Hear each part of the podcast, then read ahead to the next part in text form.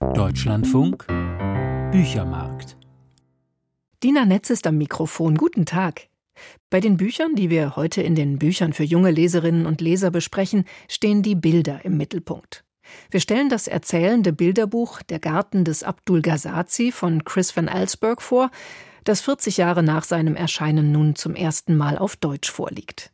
Das französische Comic-Duo Hubert und Sansim denkt darüber nach, wie es wohl für eine Frau in der italienischen Renaissance war, in der Haut eines Mannes zu stecken, so der Titel ihrer Graphic Novel. Zuerst aber zu einer aktuellen Debatte, in der es eher um sprachliche Bilder geht. Der britische Autor Salman Rushdie hat diese Woche Aufmerksamkeit dafür geschaffen, dass der Verlag Puffin Books bei seiner Neuausgabe der Kinderbücher von Roald Dahl stark in den Originaltext eingegriffen hat. Rushdie sprach von absurder Zensur.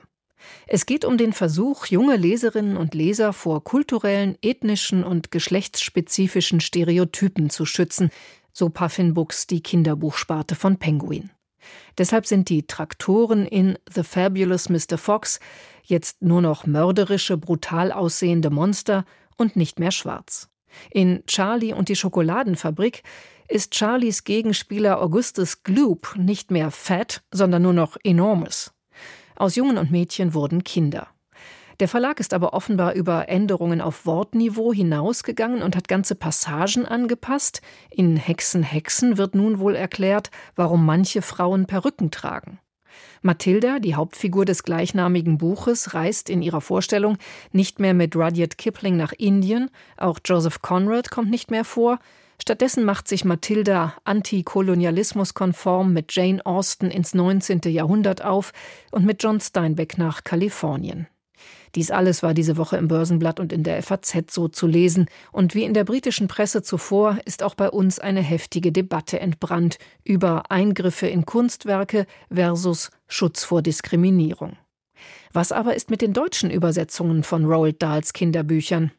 Ich habe Julia Decker, die Leiterin der Presse- und Öffentlichkeitsarbeit bei Penguin Junior Deutschland, gefragt, und sie hat betont, dass die Neuübersetzungen von Andreas Steinhöfel und Sabine Ludwig nicht auf den in Großbritannien erhältlichen angepassten Textversionen beruhten, aber dass bei diesen Übersetzungen durchaus die Sprache überprüft wurde. Näheres hat mir Andreas Steinhöfel gesagt, der einige Titel von Roald Dahl neu ins Deutsche übertragen hat. Mathilda, das riesengroße Krokodil, der fantastische Mr. Fox, Hexen, Hexen sind das unter anderem. Darunter also einige Bücher, deren Texte in der englischen Ausgabe verändert wurden. Ich habe Andreas Steinhöfel gefragt. Julia Decker von Penguin Junior schrieb mir auch, man habe sich für die Neuübersetzungen von Ihnen und Sabine Ludwig entschieden, weil die bisherigen Versionen recht weit vom englischen Original entfernt waren. Was war Ihr Anliegen bei der Übersetzung? Ganz ehrlich, wie weit die alten Übersetzungen vom Original entfernt waren, wusste ich gar nicht, als ich den Auftrag annahm. Bei mir war es die Liebe für Roald die dazu geführt hat, dass ich sofort laut Ja geschrien habe. Ich habe dann im Zuge des Übersetzens erst gemerkt, dass da wirklich viel stilistisch geglättet worden war. Also da ging es weniger darum, Zensurmaßnahmen oder politisch korrekte Maßnahmen zu ergreifen. Da ging es um eine bessere Lesbarkeit. Und da ist im Original recht ruppig. Das ist in den alten deutschen Ausgaben geglättet worden. Da war das gefälliger und anschmiegsamer. Und tatsächlich waren auch viele der jetzt beanstandeten Schimpfkanonaden, die leider gerne loslässt, die waren ein bisschen runtergetont. Aber da ging es um eine bessere Lesbarkeit, glaube ich. Das führt ja jetzt zu der etwas absurden Situation, dass die deutschen Übersetzungen, die neu vorliegen, näher am Original sind ja. als früher, wohingegen in der englischen Ausgabe ins Original eingegriffen wurde. Aber vielleicht noch mal zu Ihrer Übersetzung. Eine Übersetzung ist ja immer auch der Versuch, das Original zeitgemäßer zu präsentieren. An welchen Stellen sind Sie an Dahls Text herangegangen?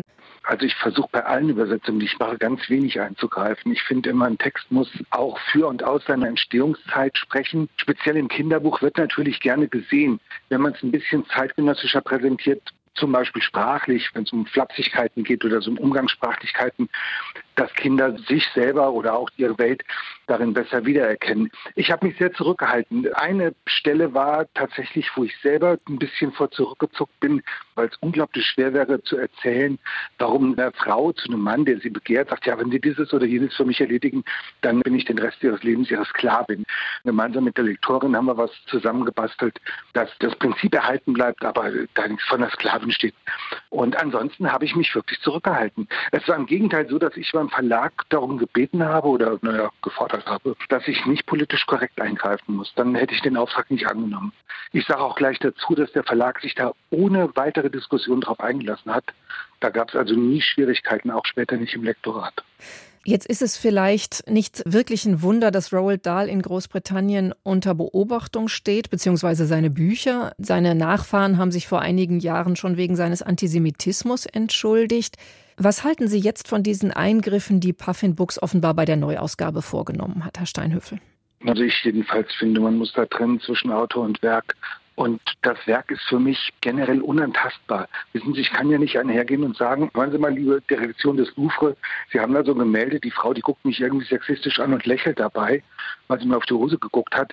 Die heißt Mona Lisa, schneiden Sie mir mal das Lächeln aus dem Gesicht. Ja, darauf läuft sie ja im Kern am Schluss hinaus, auf so eine Uferlosigkeit, denn es geht ja hier um Befindlichkeiten, die durch Sprache ausgelöst werden. Und die sind nun mal subjektiv und sehr verschieden. Wenn die dann noch ideologisch irgendwie unterfüttert werden, wird es noch schwieriger. Und da bin ich ein entschiedener Gegner davon, da irgendwo sprachlich solche Spielereien mitzumachen. Was spricht denn dagegen? Maschinen bei Mr. Fox, die gefährlich, grausame Ungeheuer sind, einfach so stehen zu lassen? Müssen die auch noch unbedingt schwarz sein, wenn es sein kann, dass schwarze Menschen sich dadurch diskriminiert fühlen? Ich kann da gar nicht viel zu sagen, weil ich das so absurd finde. Es wird ja dem Leser unterstellt, dass er blöd ist und nicht differenzieren kann. Das ist was, was im Kinderbuch mit kindlichen Lesern sowieso gerne geschieht weshalb die zum Teil fatal geschrieben sind nämlich viel zu einfach. Das dann jetzt noch auf die Spitze zu treiben, indem man da Kindern politische Korrektheiten unterjubelt.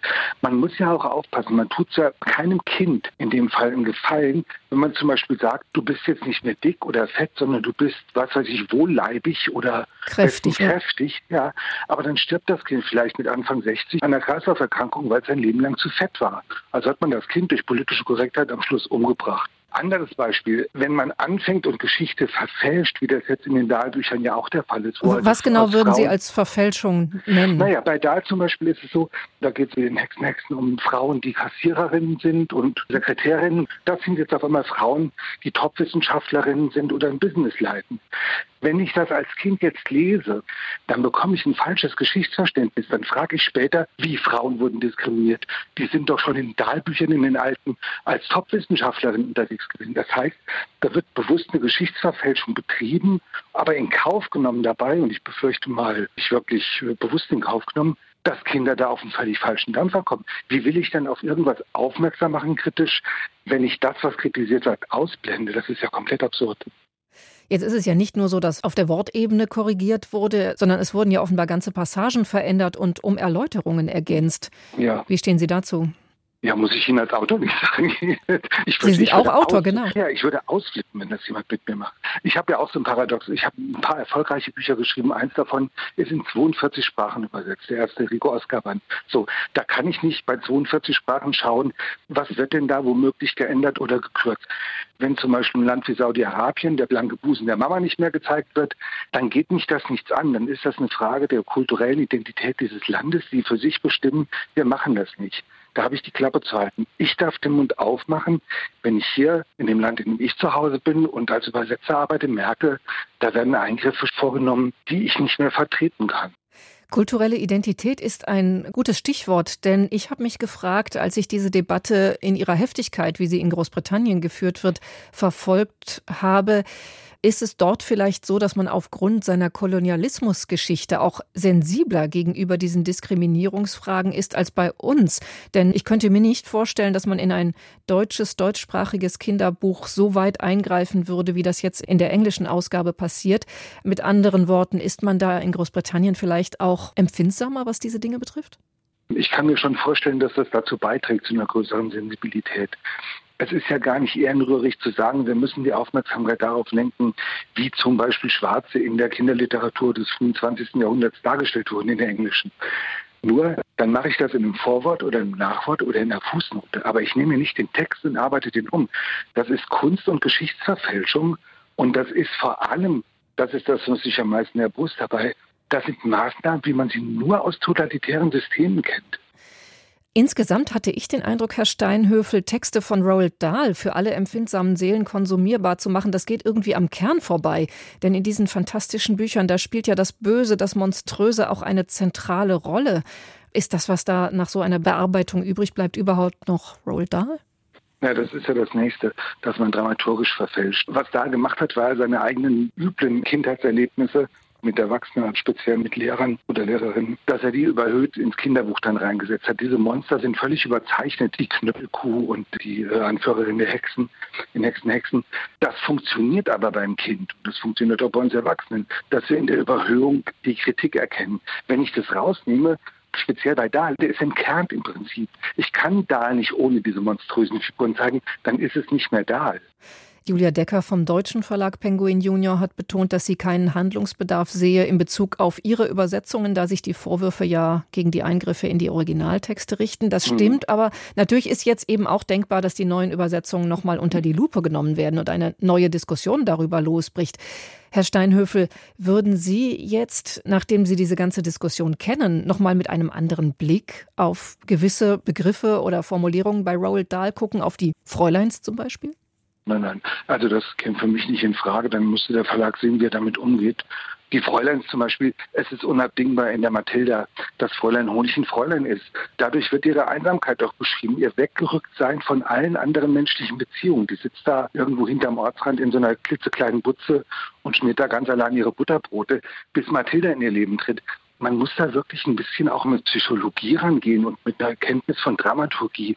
Ich hätte da ein großes Problem, wenn jetzt der Verlag käme und wollte da was ändern. Ich befürchte, dann müsste ich meinen Namen von der Übersetzung zurückziehen. Oder der Verlag müsste die halt nochmal völlig neu kommissionieren und irgendwo anders machen lassen. Andreas Steinhöfel, Schriftsteller und in diesem Fall der Übersetzer einiger Kinderromane von Roald Dahl. Die Bücher sind bei Penguin Junior erschienen, ohne die vom britischen Verlag vorgenommenen Änderungen. Das Bilderbuch, das wir jetzt vorstellen, hätte durchaus auch das Potenzial zu einer Debatte über rassistische Klischees. Aber in diesem Fall setzt der Berliner Kraus Verlag wohl zu Recht auf die vermittelnde Rolle der Eltern, denn das Buch richtet sich an Kinder ab vier. Der Garten des Abdul Gazazi heißt dieses Bilderbuch.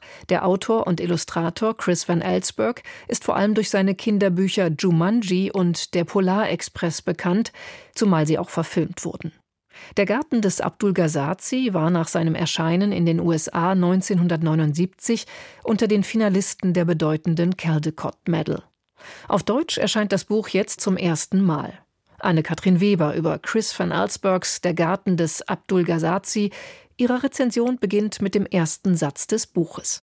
Ganze sechsmal schon hatte Fritz, der Hund von Frau Hester, ihre geliebte Cousine Yunis gebissen.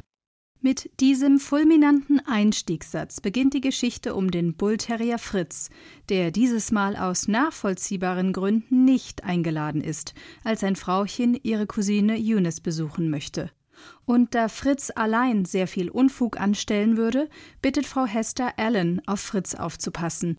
Eine Aufgabe, die der Junge zunächst bravourös meistert. Den ganzen Morgen lang hielt er Fritz davon ab, seine kleinen, scharfen Zähne in die Möbel zu versenken. Irgendwann gab der Hund auf und schlief erschöpft ein.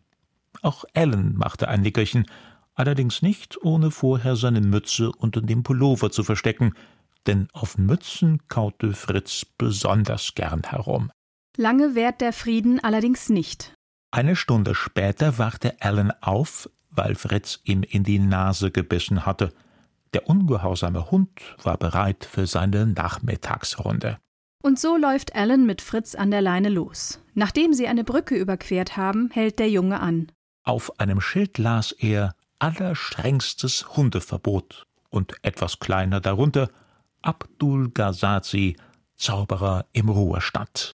Es kommt, wie es kommen muss. Fritz entledigt sich der Leine und saust los, natürlich mitten hinein in den verbotenen Garten. Alan folgt dem Hund. Irgendwann taucht vor ihm das majestätische Haus des Zauberers auf. Gerade will der Junge klingeln, als die Tür aufgeht, und dort steht der große Zauberer im Ruhestand Abdul Gazazi. Alan darf eintreten. Im Salon angekommen, bittet er den Magier, der mittlerweile mit einer Zigarre in der Hand Röllchen in die Luft pafft, ihm seinen Hund wiederzugeben. Der Zauberer hörte ihm aufmerksam zu und erwiderte lächelnd Aber natürlich kannst du dein kleines Fritzchen wiederhaben. Komm mit. Gasazi führt Alan wieder nach draußen. Bei einer Entenschar hält er an, und seine Freundlichkeit ist auf einmal wie weggeblasen. Mit einer Stimme, die eher einem Knurren glich, sagte er Ich verabscheue Hunde. Sie buddeln meine Blumen aus und knabbern an meinen Bäumen. Weißt du, was ich mit Hunden mache, wenn ich sie in meinem Garten erwische? Was denn? wisperte Ellen ängstlich. Ich verwandle sie in Enten, bellte Gasazi. Er zeigt auf eine der Enten, die aus der Gruppe hervorwatschelt. Da hast du deinen Fritz. Ellen fleht den Magier an, Fritz wieder in einen Hund zu verwandeln. Doch der Zauberer verscheucht den Jungen und die Ente gnadenlos von seinem Grundstück. Und dann fliegt Alan die Ente auf dem Nachhauseweg auch noch auf und davon. Zum Glück nimmt die Geschichte doch noch ein gutes Ende. Fritz taucht in seinem angestammten Hundekörper wieder wohlbehalten im Haus von Frau Hester auf. Bis zum Schluss bleibt unklar, ob Gasazi sich mit Alan einen Scherz erlaubt oder ob er den Hund tatsächlich verzaubert hat. Der Magier ist der stereotype Inbegriff eines Exoten. Mit seinem Fes, einem Filzhut in Form eines Kegelstumpfes, der unter anderem im nordarabischen Raum als traditionelle Kopfbedeckung gilt, seinem ornamentalen Morgenmantel und natürlich auch mit seinem Namen, verkörpert Abdul Gasazi das sprichwörtliche andere. Daran merkt man letztlich dem Buch, das bereits 1979 in den USA erschienen ist, sein Alter an. Der Fremde als mysteriöser und kindererschreckender Fiesling. Diese Verknüpfung ist alles andere als zeitgemäß. Die Art und Weise aber, wie Chris van Ellsberg sein literarisches Debüt gestaltet hat, die ist auch aus heutiger Sicht wirklich meisterlich gelungen. Die schwarz-weiß gehaltenen Bilderbuchseiten sind von vielen Kontrasten geprägt, zwischen dynamischen und statischen Bildkomponenten, zwischen Vordergrundhandlung und Tiefenfluchten, Licht und Schatten, zwischen den leicht überzeichneten Rundungen der Körper und den geraden Linien der architektonischen Elemente. Mit unzähligen allerfeinsten Strichen sind diese Motive ausgestaltet, die zudem durch liebevolle Details bestechen. Auch der Text zeugt von literarischem Können, vor allem der klassische Spannungsaufbau, die Emotionsführung, der subtile Humor, der durch die Geschichte durchblitzt, das versöhnliche Happy End, das die Macht der Magie, die Möglichkeiten zwischen Realität und Fantasie zelebriert. Der Garten des Abdul Gasazi ist ein Werk, das im Hinblick auf den erwachsenen Protagonisten sicherlich kindgerecht begleitet und gerahmt werden sollte. Bei der hohen literarischen und illustratorischen Qualität dürfte die intensive Beschäftigung mit der Geschichte allerdings überwiegend Freude bereiten. Die Meinung von Anne-Kathrin Weber. Sie besprach Der Garten des Abdul Gazazi von Chris van Ellsberg. Mirko Düringer hat das Bilderbuch für Kinder ab vier Jahren aus dem Englischen übersetzt. Es ist im Kraus Verlag erschienen. Der Franzose Hubert Boulard war unter seinem Künstlernamen Hubert einer der bedeutendsten Autoren der europäischen Comic-Szene. Er war auch LGBTQ-Aktivist und hat in seinen Werken immer wieder Themen wie Schönheit und Identität aufgegriffen und marginalisierte Personen in den Mittelpunkt gestellt. Vor drei Jahren nahm Hubert sich das Leben und erlebte die Fertigstellung seines letzten Projekts nicht mehr. Die Graphic Novel In der Haut eines Mannes, die Hubert gemeinsam mit dem französischen Illustrator Sansim geschaffen hatte, wurde mit dem Grand Prix de la Critique ausgezeichnet. Sie ist jetzt auf Deutsch erschienen und Thomas Linden nimmt uns mit ins Italien der Renaissance. Vielleicht ist die Behauptung, dass Menschen nicht aus ihrer Haut könnten, gar nicht wahr. Möglicherweise können sie sogar in die Haut eines anderen schlüpfen. Wie müsste man sich etwa die Haut eines Mannes vorstellen? Ganz einfach, Sie gliche einem jener Neoprenanzüge, die sich Surfer und Taucher überstreifen und die man im Nacken schließt. Der französische Autor Hubert und sein Landsmann, der Zeichner Sansim, zeigen uns in ihrer Graphic Novel eine solche Mannshaut. Die Geschichte spielt zur Zeit der Renaissance in einer italienischen Stadt, die Versatzstücke von Verona, San Gimignano und Florenz in sich vereinigt. Eine probate Mischung, die schon William Shakespeare eine Kulisse für seine Theaterstücke Romeo und Julia oder der widerspenstigen Zähmung bot. Aus letzterem hat Hubert offenbar nicht nur Anleihen für seine selbstbewusste Heldin Bianca, sondern auch für deren Namen bezogen. Bianca ist ein 18-jähriges Mädchen, das von den Eltern möglichst gewinnbringend mit dem etwas älteren Giovanni verheiratet werden soll. Dabei ist sie diesem noch nie begegnet, und von der Realität eines Ehelebens hat sie auch keinen Schimmer. Im Gespräch mit ihrer Patentante werden Überlegungen darüber angestellt, was in dieser Situation hilfreich sein könnte. Es wäre höchst nützlich für eine Frau, vom Leben und den Empfindungen des anderen Geschlechts zu erfahren. Die Männer sind uns wie ein fremder Kontinent mit gänzlich anderen Sitten und Gebräuchen. Die Patin erinnert sich an die Mannshaut, die von den Frauen der Familie in einer Kiste aufbewahrt wird und schon mancher von ihnen dazu verhalf, die Welt der Männer auszuspionieren und dabei das ein oder andere gebrochene Herz zurückzulassen. Die Haut sitzt an der Brust etwas eng. Dafür entdeckt Bianca, die jetzt Lorenzo heißt, erstaunt die Reaktionen ihres Penis. Spätestens hier darf man sich fragen, ob das Buch für ein jugendliches Publikum geeignet ist. Ja, ist es, denn die eigentlichen Themen der Graphic Novel sind Identität und Gender. Wer bin ich? Was will ich? Und wie fühle ich mich in meiner Haut? Das sind Fragen, die nicht nur Teenager von heute, sondern schon die Menschen in der Renaissance beschäftigten. Indem Hubert seine Geschichte in dieser Epoche ansiedelte, thematisierte er die Vorstellung vom Menschen als individuelles, selbstständig denkendes Wesen, und das galt für Männer wie für Frauen. Gleichwohl macht es bis heute einen Unterschied, ob ein Mensch als Mann oder Frau durch die Welt geht. Indem Bianca in die Haut Lorenzos schlüpft, erhält sie Zugang zur Macht, Plötzlich kann sie das Haus verlassen und sich in den Gassen der Stadt vergnügen. Ihr Wort gilt etwas im Kreise der Stadtgesellschaft. In der Gestalt ihres Bruders Angelo installiert Hubert jedoch einen geifernden Mönch nach dem Vorbild von Savonarola, der zum Sittenwächter und Bilderstürmer wird. In Biancas Zorn über Angelo erinnert uns Hubert an die Zeiten, als der Schleier noch ein christliches Symbol war. Wenn man ihn so hört, kommt alles übel von den Frauen, den Sukkuben und Verführerinnen. Die ach so armen Männer seien unseren Gelüsten ausgeliefert. Beschützen müsse man sie, indem man uns von Kopf bis Fuß verschleiert. Das ist nun wirklich nicht das, was ich täglich erlebe. Man könnte meinen, er lebt in einer Parallelwelt. Schon sind wir wieder in der Gegenwart, in der Bilder von Museumswänden genommen werden sollen. Obwohl Hubert, der vor drei Jahren starb, vom Kopftuchstreit im Iran nichts wissen konnte, besaß er doch ein untrügliches Gespür für den Zeitgeist und die Sexualisierung des weiblichen Körpers. Giovanni verliebt sich im Handumdrehen in den schönen Lorenzo und trauert ihm in der späteren Ehe mit Bianca umso bitterer nach. Nun hat Bianca ein Problem.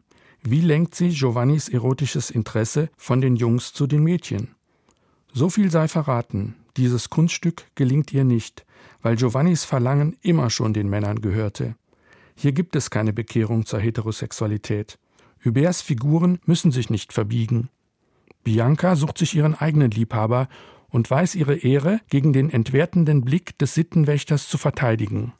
Na und? Ich habe einen Körper und schäme mich seiner nicht. An sich ist er weder gut noch böse. Nicht er ist das Problem. Dein Blick ist es, der schmutzig ist. Wärst du so heilig, wie du behauptest, du würdest den Anblick eines Körpers nicht fürchten, nicht einmal den einer nackten Frau. Deine Begierde lässt dir Frauen als lüsterne Verführerinnen scheinen, weil dein Verlangen dich beherrscht. Willst du sie von Kopf bis Fuß bedeckt sehen? Biancas Körper gibt der Zeichner Sansim eine fließende Gestalt. Mitunter ist nicht mehr als ein Strich notwendig, um einer Silhouette Form zu verleihen. Aus der Klarheit speist sich der Eindruck schwereloser Eleganz. Biancas Haut gibt Sansim eine zarte Blässe, während sie als Lorenzo die gebräunte Haut eines jungen Mannes besitzt, der sich im Sonnenschein aufhalten darf. Allein ihre großen blauen Augen verraten dann ihre Anwesenheit. In Sansims Illustrationen bleibt die urbane Welt in erdige Farben getaucht.